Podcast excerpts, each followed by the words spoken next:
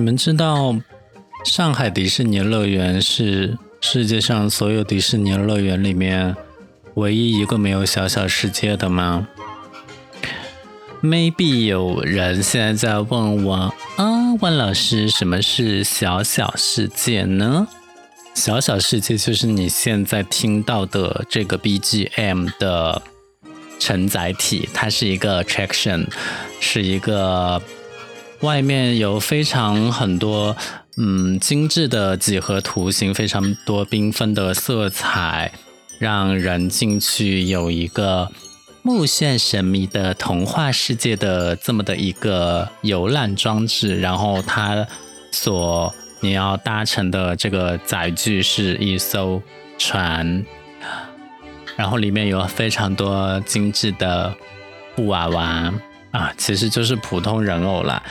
我第一次去香港迪士尼乐园的时候，哎，不对，我是第二次去香港迪士尼乐园，然后才第一次玩到小小世界，然后才进去的时候就觉得很 creepy，因为全是那种靠电动装置来让他们。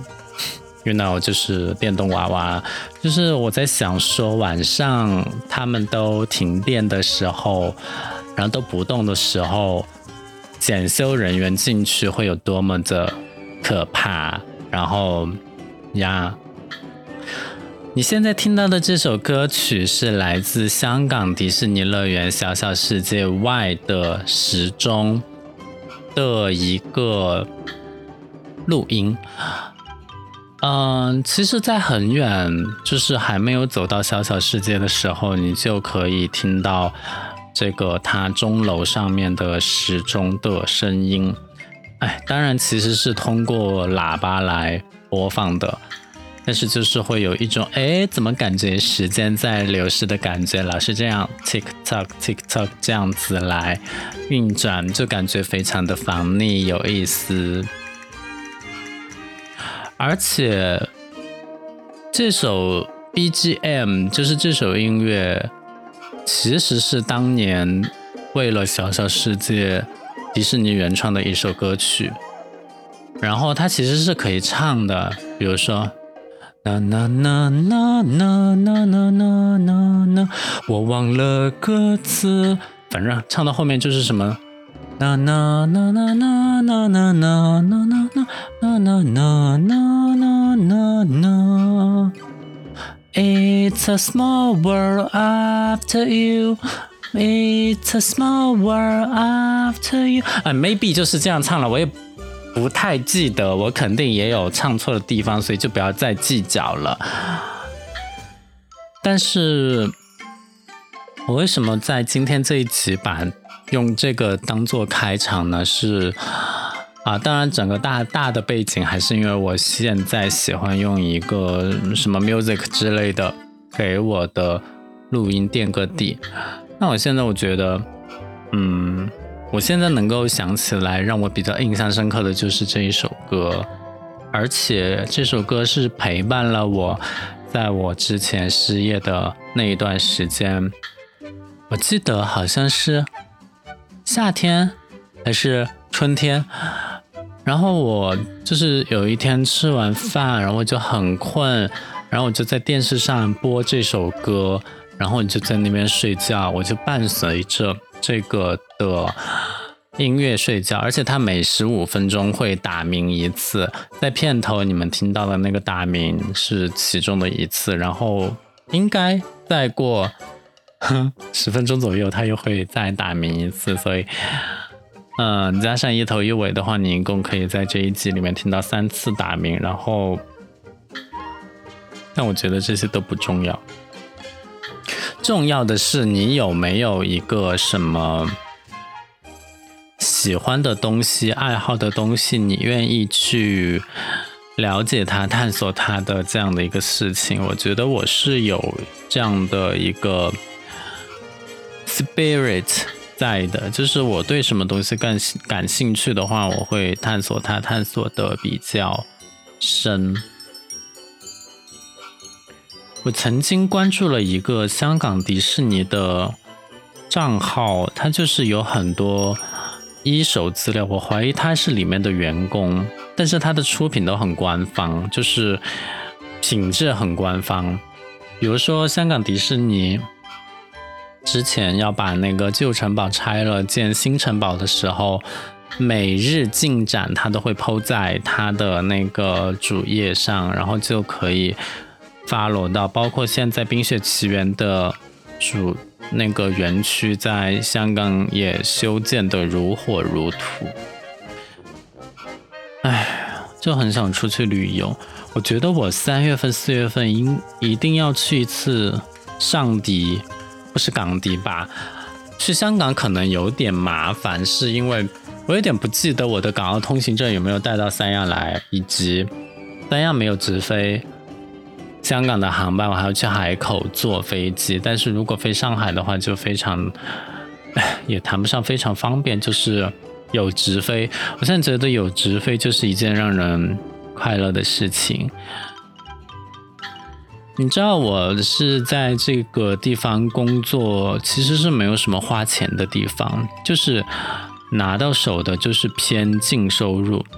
一般人他工作在大城市，他可能首先大头的支出是房租，然后就是吃饭，然后交通，然后就是小的那些水电气网、手机费之类的。然后在这些费用，我在这边工作都不需要支付，都是公司来支付，而且他提供的住房品质不差，是两室一厅，吃的也不差，无论你上班还是休息，在公司在宿舍都有食堂，甚至他还有个健身房，你知道现在健身房办卡多贵吗？但是就是免费的，可以供大家去玩，所以我其实没有什么。需要花钱的地方，在日常生活中，因此呢，我赚的这些钱，我就希望去玩耍。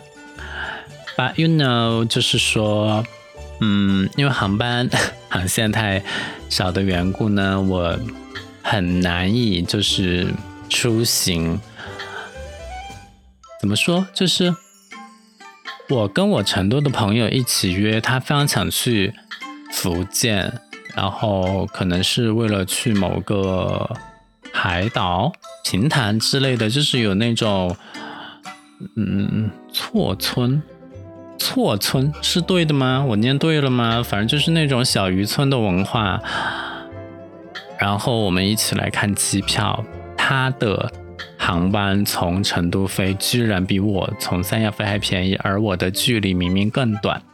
这是一个很典型的供需关系。比如说，同样的去飞福州，可能三亚一天就一班两班，但成都有八九班，都很夸张。就是呀，就那边成都那边当然是为了愿意把机票尽可能的卖出去，而稍微定便宜点也没有关系。三亚这边就是哇哦，一张机票，嗯，算了，我都不想说了，我就。就在这边安心的存钱吧，也没有地方什么，也没有什么地方花钱。我觉得我现在就是在把之前欠下的钱还完。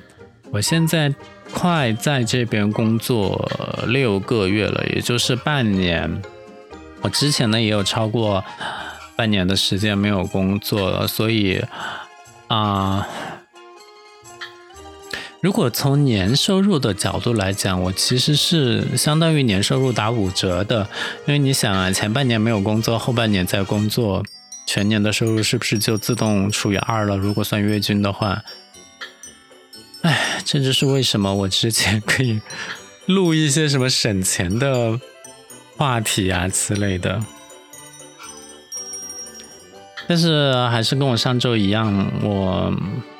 这一周也没有什么新鲜事，然后呢，也谈不上什么有主题的分享，就是说把我自己的兴趣爱好讲一讲，也许很 OK。我上一次去香港是二零一九年，我接下来讲的这个故事可能会显示出我和别人的一些与众不同的地方，就是我不是那么的一个喜欢随大流的人。就是别人都喜欢，做的事情，我反而不愿意去做。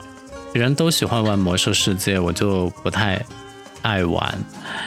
别人都喜欢做，我想说那个我们班车，别人都喜欢去走前门还是后门上，然后我就喜欢走另外一个门的这些小东西呢。然后我就想一想，第一很难表达，第二又不知道该怎么分享，所以就啊，I don't know。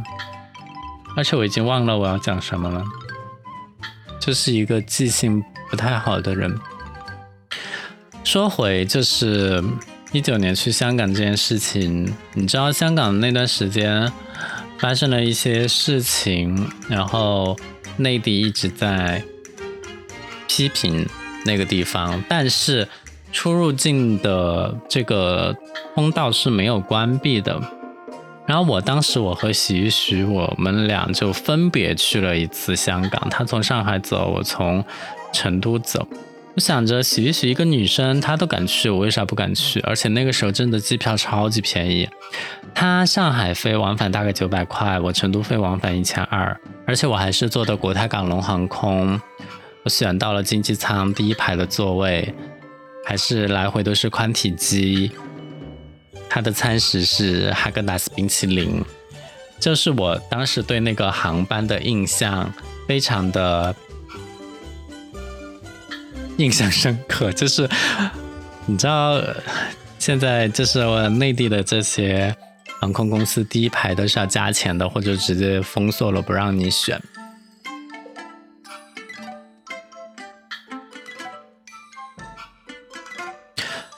而且我记得我当时拍了一张窗外的那个景致的照片，现在都还是我朋友圈的封面，就是一个从呃机舱内往机舱外看，能够拍到飞机的引擎的正面的一个照片。你不要小看这个，这个真的有的时候只能头等舱。行，十五分钟到了。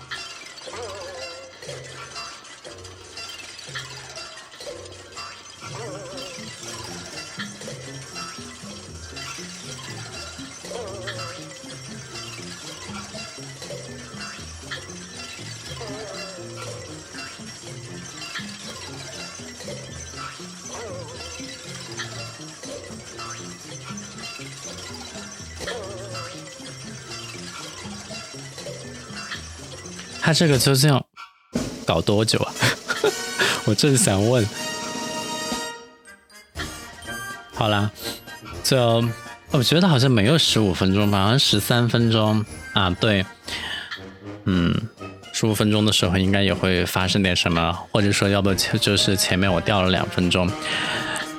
不过不重要，我就是想说，当年去香港遇到那那那，然后呢，我就假装广东人，我在那边跟他们尬粤语。呢个自己嘅小姐就问我要去边度，我就话我有去。神都，就是当时离境的时候。好啦，我讲的有一点前言不搭后语，而且又经常被这个 BGM 打断。我现在是有一点略后悔，我为什么要用这么吵的 BGM？但是我想说，当年就是因为发生那些事情，大家不愿意去，但是我去，我觉得好，反正国家也没有封锁那个边境，我为什么不出去呢？又这么便宜，所以我就星期五出发。到了香港，然后住在了旺角附近的希尔顿花园酒店。你知道，像这种低端酒店，以前在香港都是要一千块一晚，至少。你看嘛，十五分钟准时打铃，我就说。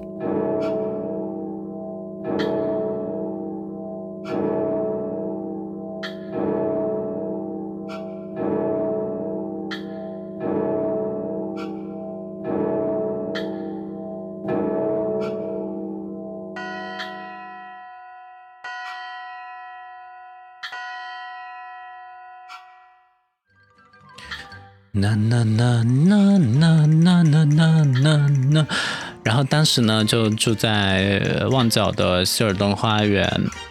第二天我就一个人去了香港迪士尼，这还蛮喜欢这种说走就走的旅行。星期五走，星期六玩，星期天回，总共花了四千块钱，就是机加酒加乐园加吃饭什么的，感觉也不是特别的贵，就是还可以接受。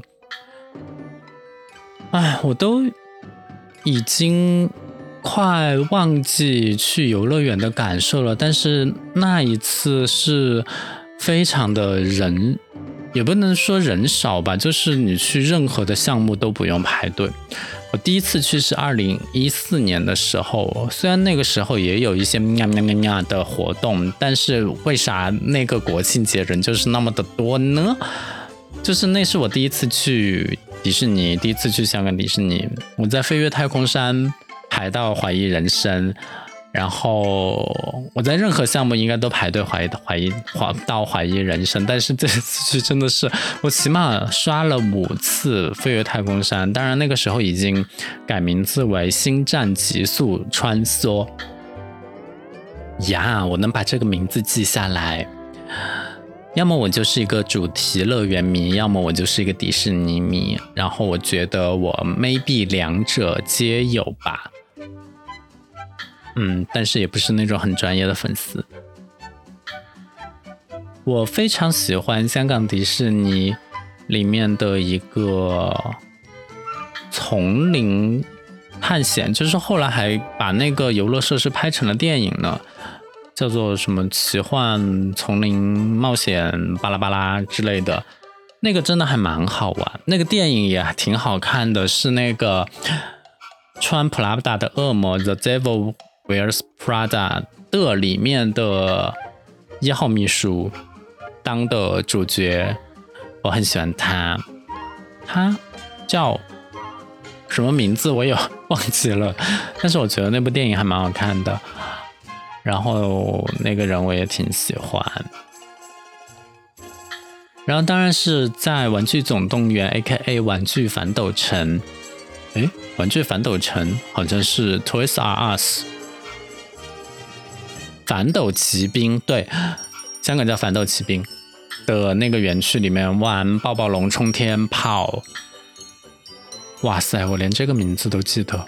我先说，我录这一集是完全没有任何准备的，就是播了这个音乐就开始聊我跟迪士尼的往事，然后我居然记得抱抱龙冲天炮，还是我记错了？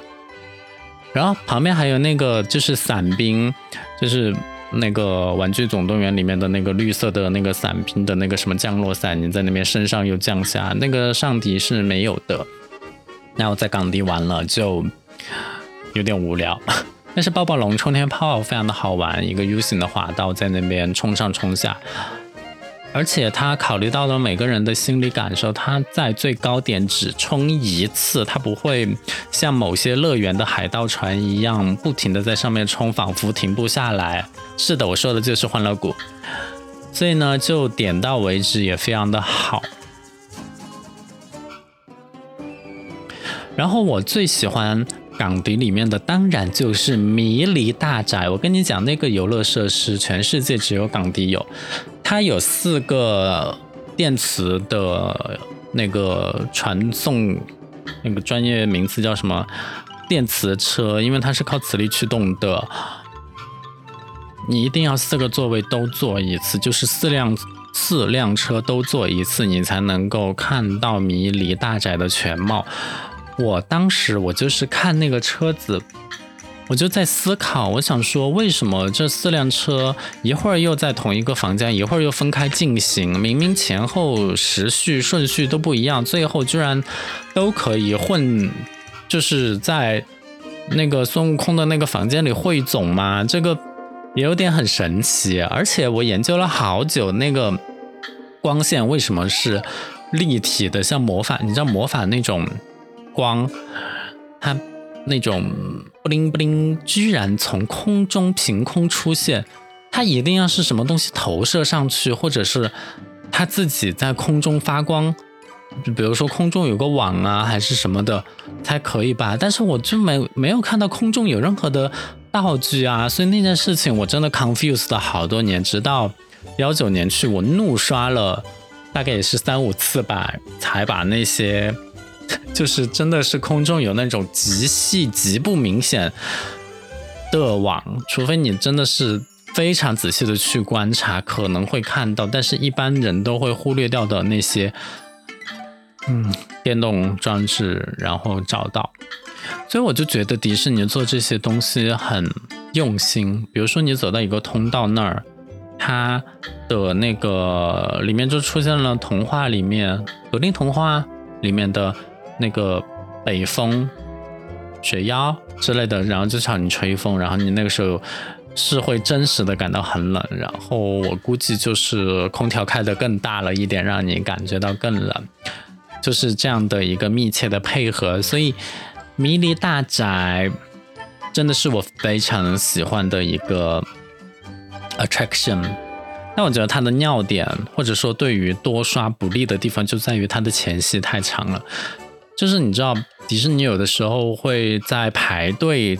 就是你进入一个游乐设施，你的那个那个对你的呈现在排队区域就有了，所以它的排队区域或者说进正式的游乐设施之前，会给你讲这座古宅的故事。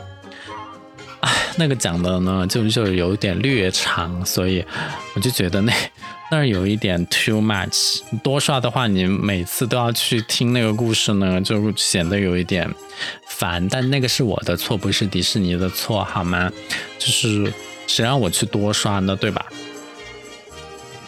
我本人呢是非常喜欢坐过山车的，就是哇塞，这一集居然变成了主题乐园分享。我本人是非常喜欢坐过山车的，我。坐过世界上最快的过山车，也就是在阿联酋阿布扎比法拉利主题公园的罗莎方程式过山车。据说它的最高速度可以达到每秒两百多，每秒不是吧？两百多公里每小时。所以呢，它需要戴一个防护眼镜在你的那个眼睛上，不然的话，你可能会睁不开眼睛。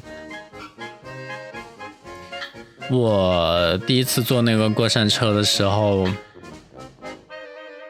我有一点忽略掉速度的威力，就是故意选了第一排，但是因为那个车子速度很快，所以他每次回来的时候都需要往他的车头浇水。来冷却，然后我那一次就是我坐在第一排，我不知道它那个水会随着风直接打在你的脸上，真的是超级痛，那个水打在你的脸上。所以坐第一排虽然视野很好，冲击力很强，但是脸也很痛，而且你它冲出去你都听不到了，就是你的耳朵边全是风声，就是。完全听不到别人的别的别的的任何声音，就是很嘈杂的风声。而且我第一次做的时候，虽然我我我我大概那个也刷了三三四次吧，但是我第一次的时候是没有坐第一排的，我是坐在中间，冲出去我直接眼睛一黑我就昏了。直到后面的几个上坡下坡，我才缓过神。我真的是第一次坐过山车，我晕在过山车上面。其实想起来还挺危险的，但是，嗯，你不是你怎么知道呢？我都不知道我自己在过山车上可以晕晕，就是真的是两眼发黑。当然也没有完全失去意识，就是你还是能听到声音，但是就是你两眼一黑，诶，没有了。那说回迪士尼呢？哎，其实迪士尼是不会有这么挑战极限的设施，它更多还是合家欢亲子。你像港迪啊，就一个灰熊过山车，但是我觉得那个过山车也非常的，就是设计的非常好。它跟上迪的那个七个小矮人过山车还不一样，就是七个小矮人过山车就是转一圈回来玩，和别的过山车没有啥区别，但是。灰熊那个山谷的那个过山车，它是有，就是它有二次爬升，然后有轨道转换，也有倒转，所以它是结合了过山车里面的多种形式在一起的一个过山车。你想有哪一个过山车你在坐的时候能够同时享受到正面前进，然后倒着前进，二次爬升，而且轨道还会变换，你同一个轨道上去再下来就是另外一个轨道了。所以我觉得有的时候，嗯。上迪真的是缺少了很多迪士尼乐园里面，就是整个迪士尼大家庭里面比较精彩的东西。当然也不是说上海上上迪不好，上迪就是有一个首创的创极速光轮那个过山车也不错，但是灰熊过山过山车是值得多刷几次的，因为其实你第一次做的时候，你觉得往上爬，哎哎哎，怎么？爬到上面，你看到一根断的绳子啊，原来是把你拉上去的那根钢缆断掉了，所以你爬升之后就原地的倒下来。哦，对，我还忘了说，这个过山车岂止有正面前进，然后倒着前进，呃，二次爬升，它还有个原地加速，就是原地弹射，这个也是灰熊过山车里面的。哇塞，那这个过山车真的是无敌了，就非常的好，因为它。会进到一个地方，然后那个熊就是哎，为什么熊来控制到了矿山的那个把石头炸开的那个东西呢？所以它就动了一下那个装置，然后你整个车就被炸到前面去冲了。所以我非常喜欢这个四合一的过山车，创极速光轮就是速度快呀，然后它是呃以骑摩托车的姿势来乘坐，自由小人过山车就是。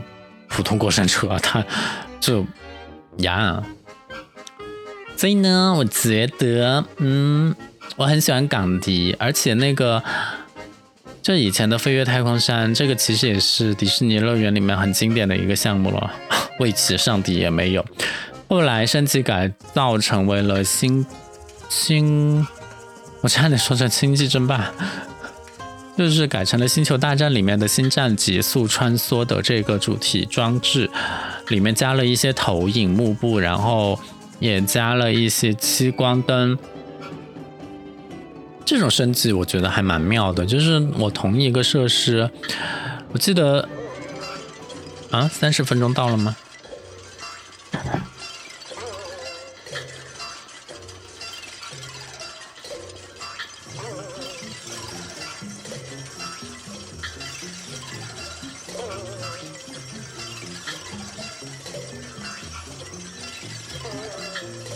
哇，这个真的太长了。